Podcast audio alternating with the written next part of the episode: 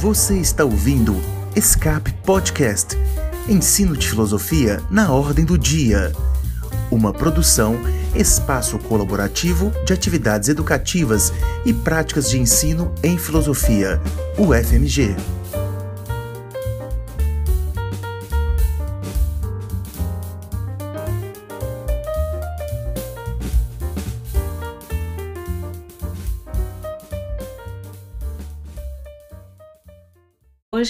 Conversamos com o professor Felipe Gustavo Pinheiro, que é professor da Rede Estadual de Ensino, professor da Escola Estadual Arida Franca.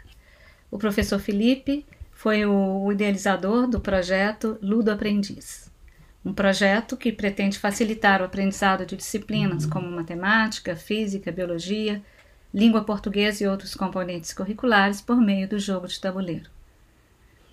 Eu gostaria de começar agradecendo ao professor Felipe de nos ter concedido essa entrevista e perguntar ao professor Felipe, pedir ao professor Felipe que ele nos apresente o projeto e nos fale um pouquinho sobre como teve origem esse projeto, de onde surgiu a ideia de realizar esse projeto e quais foram as principais etapas na realização do projeto. Olá, Miriam, saudações a todos.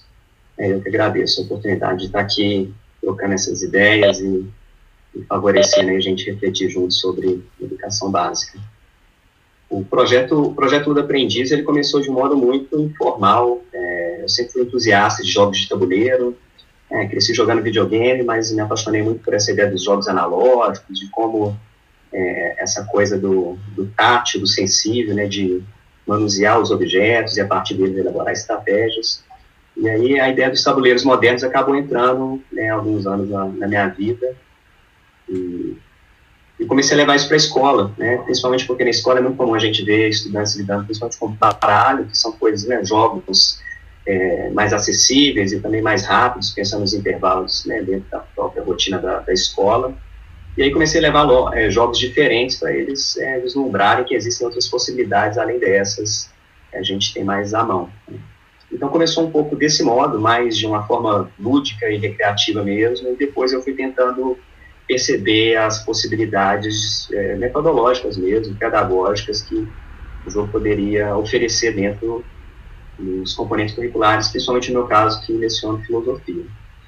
É, então, nesse primeiro momento, eu não tive muita preocupação, né, isso em 2018, isso desde o início de 2018 principalmente, eu tive uma preocupação em sistematizar é, muita coisa, é, quantificar resultado, coisa do tipo, é, mas percebi que de cara um dos problemas grandes que a gente tem, que é evasão e desinteresse pela aula, o jogo já era uma ferramenta que engajava bastante, e a partir disso era mais fácil depois tentar vincular com conteúdos ou coisa do tipo, né? Então, por exemplo, só para ilustrar uma das potencialidades do, do, dos jogos, né, coisa que nessa época já tive a oportunidade de perceber como poderia ser interessante, em uma turma de primeiro ano do, do ensino médio, ou seja, né, vem, acabou de vir do ensino fundamental, onde a gente tem que fazer uma triagem para entender ali, uma avaliação diagnóstica do que, que foi adquirido ali naquele, naquela etapa da educação básica e como que vai começar ali o, o ensino médio e usando um jogo de matemática, né, usando um jogo que simula corrida de carro, onde os carros sempre têm algum problema, no motor, ou no pneu, e para resolver o problema você tem que resolver uma, uma equação matemática, né, seja coisa simples de multiplicação, adição, uma coisa mais complexa. E, assim, algo que o pessoal da turma demonstrava zero interesse ali, quase, por matemática, na hora que o jogo foi para a mesa, dava briga na hora de recolher e, e, e falar que acabou, né.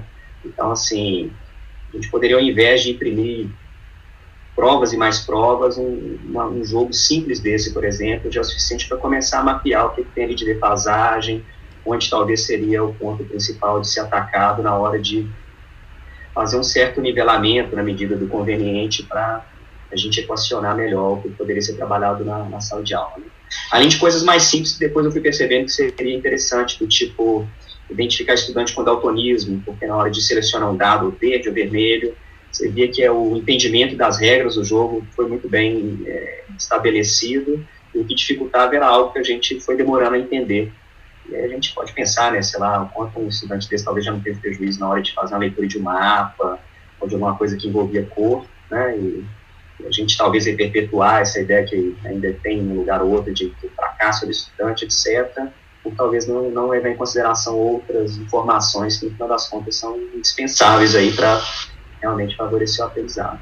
Então, em 2018, né, começou mais eu nesse tom mais lúdico mesmo.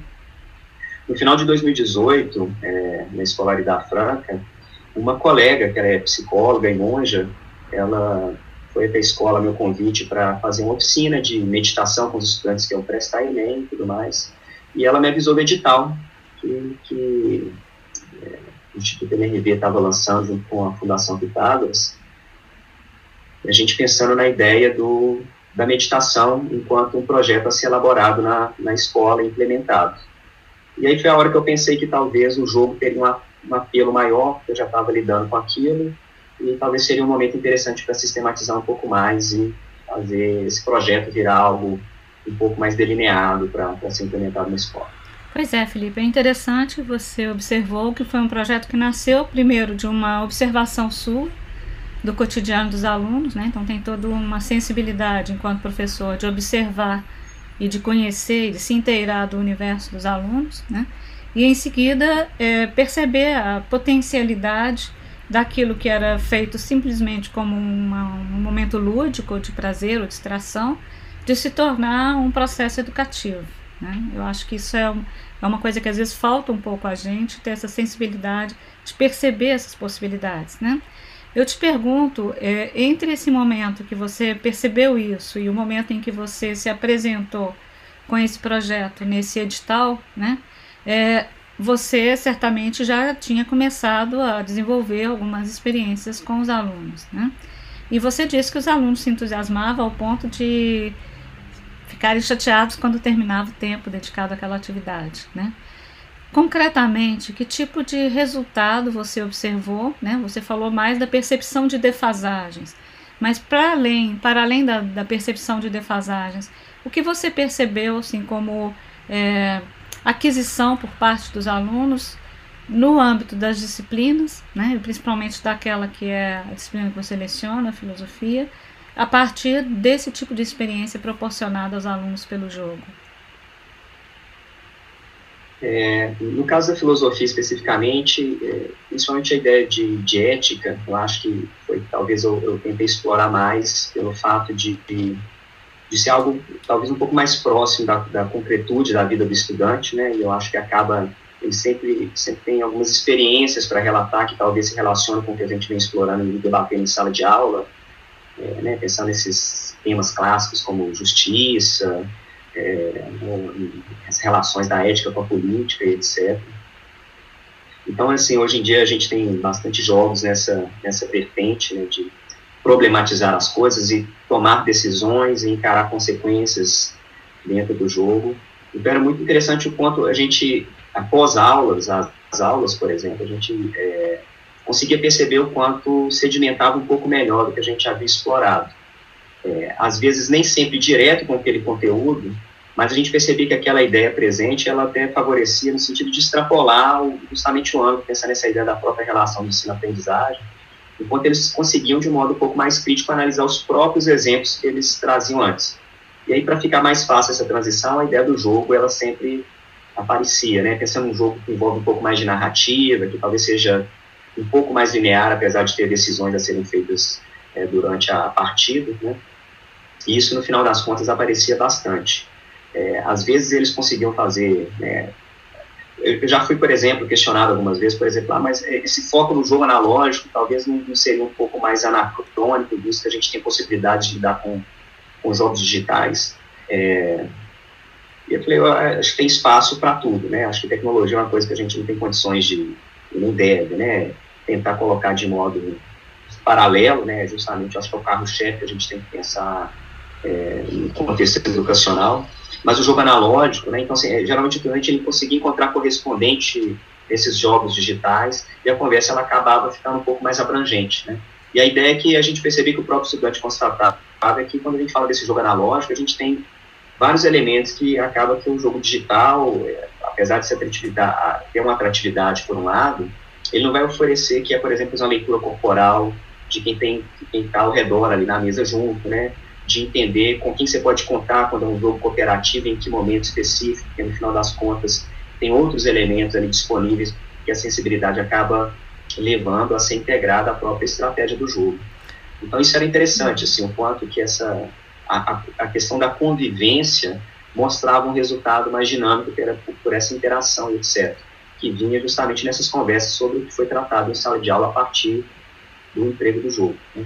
E, e, o que o, o, projeto acabou indo numa direção que eu acho que é muito importante pensando nesse protagonismo estudantil, é, é dar vazão a essa criatividade. Né? Então o projeto ele acabou também indo nessa direção de apresentar jogos como modelos é, a partir dos quais outras coisas podem ser criadas. Né? Então, a gente conhece mecânicas e temáticas diversas, e a gente pode fazer diversas adaptações, o que vai favorecer ainda mais é, agregar os conteúdos a serem explorados né, na, na, nos planejamentos, etc., de aula, e trazer justamente o que é de referência na vida do estudante. Então, a gente consegue vencer um plano, um planejamento anual, vamos pensar assim, né, e ainda assim fazer com que isso seja muito mais é, pertinente do que a experiência concreta do estudante, quando a gente pensa numa formação integral.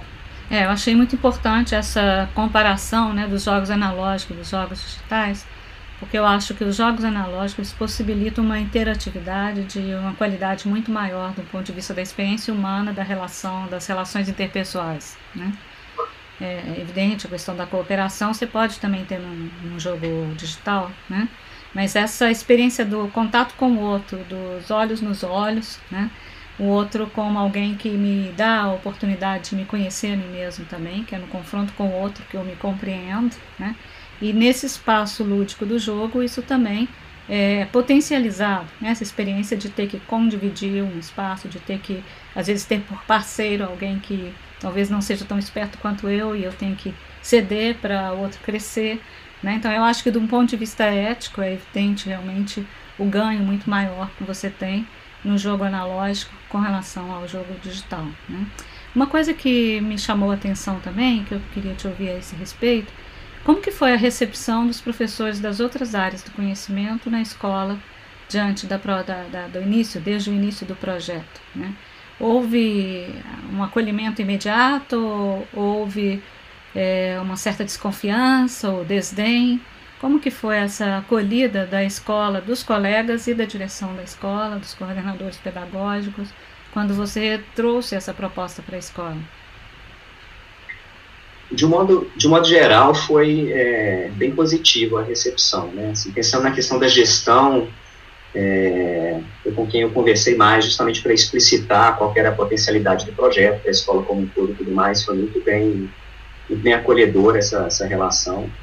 Com relação aos professores também, mas eu acredito que talvez aí teve um pouco mais de dificuldade, é, não que seja um obstáculo que, que dificultou alguma coisa, mas pensando principalmente na formação que a gente tem enquanto professor. Né? Acho que esses, esses métodos tradicionais de ensino, que ainda são né, unanimidade no que a gente entrega e, e é absolutamente efetivo, mas que às vezes fica um pouco descompassado com o que a gente teve de avanço em refletir sobre metodologia, sobre o que são as referências das, das juventudes hoje em dia, né? Então, é, o jogo ainda acaba sendo marginalizado por, por um lado, né, por outro, né? Acaba que o escape do estudante com o jogo, muitas vezes acaba sendo visto como aquele que está atrapalhando o que no final das contas é o oficial, né? É a coisa, é essa dicotomia que serve ainda para ilustrar do, do, que é uma coisa séria e do que é uma brincadeira. Então, né, a escola é lugar de estudar, que é coisa séria, e talvez não de brincar, que é uma coisa que é um, um momento mais de ócio que deveria acontecer, né? É a gente pensa nessa né? etimologia aí de escola é. e tudo mais, né? Quando escola, uma coisa escola, ficou né? é. é invertido, mas é. é então às vezes para o professor a gente ainda tem que quebrar um pouco o gelo e mostrar que se inicialmente, né, o objetivo do jogo é um divertimento, etc ele pode ser agregado à rotina escolar e justamente agregar esse componente chave que é o divertimento. Acho que a gente desaprendeu uma coisa muito significativa que é ciência, né? Pensando na ciência, o conhecimento como um todo, é um negócio absolutamente divertido de aprender, né? É descortinar o que é a realidade, quem que a gente é nesse contexto, não tem como ser algo chato, né? Talvez o modo como a gente faz que pode dificultar um pouco isso. Eu acho que o jogo é justamente um, um facilitador nesse processo, mas para isso a gente tem que conhecer que é o, que é o jogo, quem a gente é na relação com ele e qual é o objetivo que ele se propõe nesse contexto que diferencia um pouco, talvez, esse, esse campo primário onde ele, ele surge, né? Mas é, com o professor foi interessante quebrar o gelo, por um lado, porque dentro do próprio contexto da filosofia, algo que eu já trabalhava com, com estudante de um, de um modo geral, dentro de sala, que era explicitar um pouco a ideia da ludologia. Né? Então,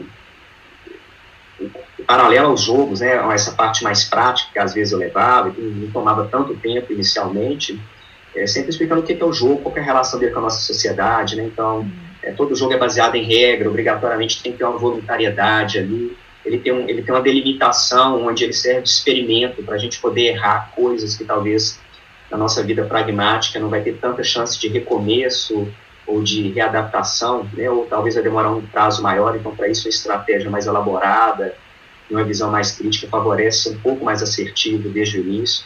Então o jogo é, é esse, esse, campo do exercício. Então, então a gente conseguindo entender como a gente adapta isso, qualquer componente curricular sai ganhando, qualquer professor, né, acho que ele facilita em todos esses âmbitos, né, tanto para a gestão quanto para o corpo docente, eu acho que principalmente para os estudantes, né, que agrega esse ponto principal de diversão, eu acho, e trazer esse processo de prazer em aprender, que às vezes acaba ficando relegado aí às obrigações que acabam é, tirando um pouco da graça do processo.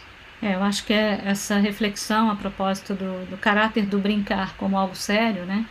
Tem pessoas que trabalham com chamada cultura do, da criança, cultura do brincar, que tem mostrado quanto é, é determinante no processo de formação de uma criança o espaço lúdico das brincadeiras, dos jogos. Né? É ali que a criança tem as primeiras possibilidades de uma formação, digamos assim. Né? Acho que a primeira escola da criança é o jogo. Né? E por que deixar de lado aquilo que foi tão determinante no percurso de um indivíduo? Né?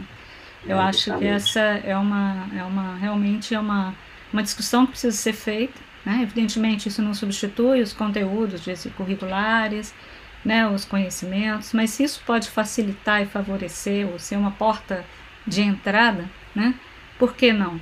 Né? É, eu queria saber também se, do ponto de vista do momento em que se dá a experiência do jogo com os alunos, se uma vez que o jogo termina, se para além do jogo em si mesmo e do que ele por si mesmo traz como experiência, se há um momento de reflexão sobre os alunos acerca do que eles vivenciaram durante o jogo, ou se isso não é totalmente considerado, levado em conta, não é o mais importante. É, já, já ocorreu muitas vezes, né, intencionalmente, a gente já colocou é, uhum. essa dinâmica é, em jogo quando a gente terminava uma partida ou outra. É, o problema que a gente teve, talvez, é justamente esse momento de pandemia que quando o projeto tomou um corpo mais significativo, é, né, principalmente depois desse edital que a gente participou etc., é, no final das contas a gente não conseguiu ter um trabalho presencial mais devido à, à quarentena. Mas inicialmente, mesmo nesse momento mais informal, quando começou essa sistematização do jogo, era muito interessante o quanto o próprio estudante, por exemplo, algum jogo que envolvia é, é, administrar dinheiro para hum. para adquirir algum, alguma coisa dentro do jogo, ou alocar um trabalhador em algum ponto específico para produzir algo que vai ser pré-requisito de uma coisa que mais adiante é, vai ser necessário para conseguir a vitória, por exemplo, era, era muito interessante ver depois o quanto é, a reflexão de onde eu falhei hum. e onde isso poderia ter sido melhor, e muitas das vezes como isso tinha uma relação com a vida prática do estudante. Então, nossa, é parecido com aquele esquema quando a gente vai tentar aquilo, e etc. Né? Assim, é justamente isso, assim, um jogo ou outro mais uhum. específico que estava ali sendo apresentado que emulava alguma coisa da realidade. Então, assim, sem muito esforço, eles mesmos já conseguiam fazer esse link e perceber essa ideia, do, principalmente Sim. quando envolvia o dinheiro, ou quando envolvia processos onde pré-requisitos eram indispensáveis, né, independente do, do, campo do conhecimento que a gente tratava, né, por exemplo, a gente já, já teve jogo específico falando sobre é, fotossíntese, e aí era muito interessante ver o quanto no próprio jogo eles tinham que preocupar com a luz do sol para a árvore dele crescer, fazer sombra na, na árvore do adversário, para não crescer tanto quanto a dele. Sim. E no final das contas, depois, quando vai tratar a ideia dos elementos e, e, e, etc., dentro da própria biologia, o jogo quase ficava de lado, porque depois vinha a baila justamente os conceitos fundamentais que eram tratados em uhum. sala de aula. Então, é justamente essa ideia, como você diz, do, do jogo como ferramenta, é, é, muito bacana, assim, porque ele, a memória afetiva do envolvimento com o jogo, ela permanece, e ela é justamente um trampolim interessante, que às vezes mesmo o jogo ficando de lado, você vê que ele cumpriu o propósito de trazer justamente o centro do, do debate aquilo que era, no final das contas, o objetivo a ser trabalhado. É, isso me parece algo extremamente importante para preservar essa conotação de ludo aprendiz, né? Porque eu acho que é, se eu me lembro das minhas experiências de jogo, no jogo a gente a emoção o sangue ferve, né? A emoção, o impulso, é a raiva, é o ódio, é a inveja, é o, a mágoa, é o então são muitas paixões, digamos assim, muitas emoções que vêm à tona, né? E é talvez um laboratório interessante para eles refletirem depois acerca do que eles experimentaram como pessoas ao longo daquela experiência, né? Então isso pode ser um, um potencializador de uma reflexão ética, né? Que leva em conta aí o tema das paixões, das, das, né? das, das, das impulsões, é, dos sentimentos que nos arrebatam ao longo do caminho, né? E aí eu é, tinha eu, uma. Ah, diga, Felipe, pode falar. Não, perdão, só, só, um complemento, eu acho. Isso é um ponto fantástico, porque é, a gente tem uma preocupação muito grande de pensar o jogo é, adaptado para o contexto educacional, ou seja, a gente torna aquilo que inicialmente tem uma finalidade apenas lúdica para algo que seja pedagógico. Uhum. E o próprio jogo em si mesmo, sem essa adaptação, ela já, já trabalha essas competências de um modo muito interessante, né? Uhum. A ideia da frustração, né? essas competências socioemocionais. Né? Tem muito jogo, por exemplo, que geralmente é os que mais... É, é percebi que boa parte das vezes os estudantes mais gostavam, porque quando tem um blefe ou tem um componente de traição, né? Eu estou jogando como se fosse aliado e no final das contas eu só estou atrapalhando o pessoal ganhar e ganho sozinho no final porque eu consegui sabotar tudo que estava acontecendo. E a frustração no final é assim, é quase, é quase de dar briga, né? E a ideia de conseguir entender que aquilo está dentro de um círculo mágico, que está dentro de um contexto controlado e que isso não pode resvalar para além do jogo, uhum. é muito interessante quando eles mesmos vão se adaptando e percebendo que se não controlar aquilo, é, se dentro de um jogo isso já pode fazer mal, se não tiver essa, essa administração de paixões, é, fora do jogo, é que o impacto, então, vai ser muito mais nocivo, né? Então, justamente esse palco de treinamento aí, bem efetivo, quando a gente percebe esse detalhe. Eu tenho uma última pergunta que eu gostaria de te ouvir a, a esse respeito, que é a, a, perspectiva da expansão desse projeto, agora com o retorno ao modo presencial, que esperamos que seja efetivo e assegurado, apesar do, do contexto imediato nosso. É, eu queria saber se vocês têm perspectiva né, de expandir o projeto para além da Escola Arida Franca, se existe uma, uma intenção da Secretaria de Educação de alargar os horizontes dessa experiência para torná-lo torná-la possível a todas as escolas da rede estadual, se é previsto alguma, algum processo de, de, sei, de formação dos professores para lidar com esse projeto, ou de criação de jogos também, né? Eu queria te ouvir a esse respeito aí para a gente fechar esse, essa nossa conversa, né? E dar alguma perspectiva também para os professores da educação básica que nos ouvem, é, daquilo que eles podem esperar é, dentro de suas escolas, dentro do seu espaço de trabalho, né? e a possibilidade também de terem acesso a um treinamento, a uma oficina que possa melhor prepará-los para é, realizar essa atividade nas suas escolas. Então, queria saber quais são as perspectivas aí a, a curto e médio prazo, né, é, com relação à expansão desse projeto para além da Escola Estadual Arida Franca. É, o, a ideia de expandir, ela ficou bem é, atrativa, principalmente com esse início de 2019, ao longo de 2019, né, antes da pandemia, quando vendo essa possibilidade do, do projeto ser algo um pouco maior daquela informalidade que eu vinha trabalhando nos jogos, levando em consideração essa dica dessa colega sobre o edital do, do Instituto MRV, né, eu escrevi o projeto de um modo mais apresentável, né, as, as potencialidades dele, e a gente acabou então ganhando entre, né, foi entre os 10 ganhadores aí desse, desse edital né, a nível nacional, e a gente ganhou 30 mil reais, e isso serviu para a gente, então, lá na Escolaridade Franca, montar uma ludoteca. Então, a gente, é, quadro, iluminação, mesa, cadeira, é, mobília, tudo específico para a gente é, condicionar os jogos que a gente adquiriu. Né? A gente tem um acervo ali que é, a gente não vai encontrar em nenhuma outra escola hoje em dia. É justamente a ideia de ter esses exemplos que a gente pode emular e a partir disso é, construir outros jogos que talvez casem um pouco melhor com esse contexto pedagógico. Dentro desse né, orçamento que a gente teve para construir essa ludoteca, uma parte significativa foi justamente para a formação de professores. A princípio, essa formação ela vai se dar lá na Escola da Franca com os professores de lá. A gente teve a oportunidade durante, durante a quarentena de fazer isso de um modo remoto, online, mas a gente preferiu aguardar essa volta presencial, porque serão várias oficinas justamente para mostrar o que, que o jogo pode proporcionar dentro desse contexto, principalmente como base a se pensar outros jogos a partir desses que a gente tem. Então, eu acredito que, pensando nessa formação geral, e já há conversas, por exemplo, para a gente expandir isso usando a Escola de Formação do Estado de Minas, que seja então uma formação a nível estadual mais adiante. A gente tem agora esse novo ensino médio chegando, né? E aí uma parcela do que tem de novidade nele favorece muito a gente pensar os conteúdos, objetos de conhecimento que a gente sempre trabalhou, mas a partir de uma perspectiva envolvendo metodologias ativas, etc. Então, o jogo, nesse caso, ele pode entrar com uma metodologia é, dentro de um panorama agora que é o panorama oficial da educação, se a gente parar para olhar nessa perspectiva. E aí, esses encaminhamentos, a gente já está pensando como a gente pode, no final das contas, levar isso para o Estado como um todo. Né?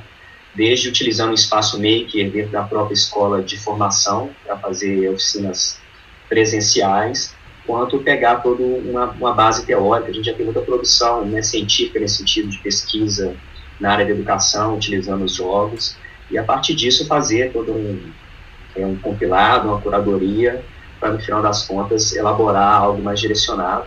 A gente tem, por exemplo, apoio de professores universitários, né, é, que já tem interesse, por exemplo, de utilizar a ludoteca da escola como laboratório para os estudantes da graduação de jogos digitais, é, e aí isso favorece, por exemplo, formar os próprios estudantes para terem essa perspectiva de se responsabilizar pelo espaço, pelos, pelos produtos que ele tem, né? E, então a gente já pensar nesses, nessas monitorias, pensar numa escola aberta, a escola já tinha uma tradição de ficar aberta aos finais de semana, o pessoal do skate utilizado, o hip hop, a gente tendo, por exemplo, uma monitoria no final de semana, a gente pode manter essa, uhum. essa sala aberta, e aí para além apenas do pedagógico, uma questão mais lúdica de explorar o que a gente tem no acervo.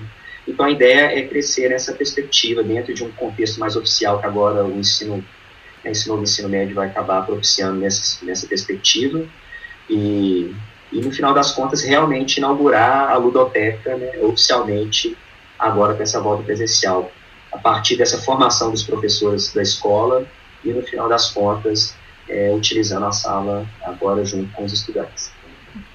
Bom, eu conversei então com o professor Felipe Gustavo Pinheiro, professor da Escola Estadual da Franca, idealizador do projeto Ludo Aprendiz. E eh, a gente tem a desejar então sucessos ao Felipe, que ele consiga é, levar adiante esse projeto, não apenas na sua escola, mas possibilitar a outras escolas e a outros professores o acesso a essa experiência. Né? E também é, queria dizer que no site maiseducação.ai.com.br vocês vão encontrar uma pequena apresentação do projeto, um pequeno vídeo. Você está ouvindo Escape Podcast Ensino de Filosofia na Ordem do Dia. Uma produção, espaço colaborativo de atividades educativas e práticas de ensino em filosofia, UFMG.